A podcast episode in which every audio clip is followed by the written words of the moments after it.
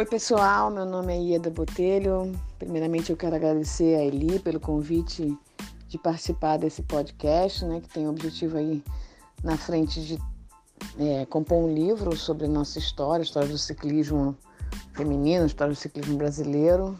É uma honra participar desse projeto. Então, primeira coisa, quero agradecer e parabenizar a Eli por essa iniciativa. Ela me pediu para contar um pouquinho da minha história, é ligeiramente longa.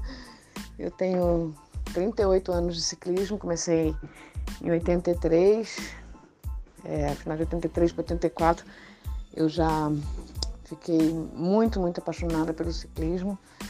E minha história começou quando eu conheci um amigo que me apresentou essa vida, esse mundo do ciclismo. Na verdade, eu sempre gostei de bicicleta, mas nunca tinha tido contato com competições, treinamentos, né? E aí um dia eu estava conversando com ele, acreditem, eu estava sentada num, num, restaurante, fumando um cigarro, inacreditável, mas um dia eu já fui fumante, né? É, fumava nessa época um maço e meio de cigarros, um horror falar isso, mas é importante contar porque para mim é uma vitória. Essa, essa foi a minha primeira vitória no ciclismo, e aí a gente estava conversando, ele me contando da história incrível que ele tinha feito uma viagem de Brasília para o Rio. E eu achei aquilo fenomenal. Eu tinha acabado de voltar de uma viagem do Nordeste, que eu fiquei cinco meses viajando. É, e achei, falei, gente, essa viagem de bike é incrível. Aí eu olhei para ele e falei assim, eu também quero fazer isso. Aí ele me respondeu, poxa, vai ser difícil, você é fumante. Eu acho que não vai conseguir, porque esse esporte demanda realmente muito esforço, né? E acho difícil.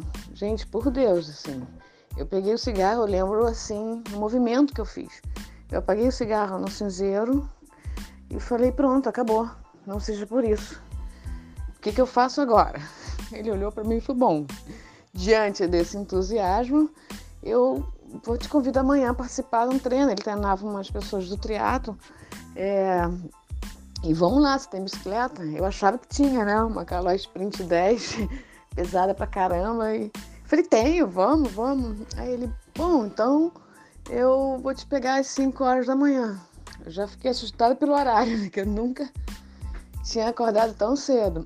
E aí fomos. Ele, a gente, quem conhece o Rio, eu fui sair da Gávea, da Zona Sul, até o Recreio, e de volta em torno de 60 quilômetros. Quando a gente chegou ao final, eu falei, gente, não aguento mais, não sou capaz de, de conseguir voltar. E ele foi me empurrando até o fim.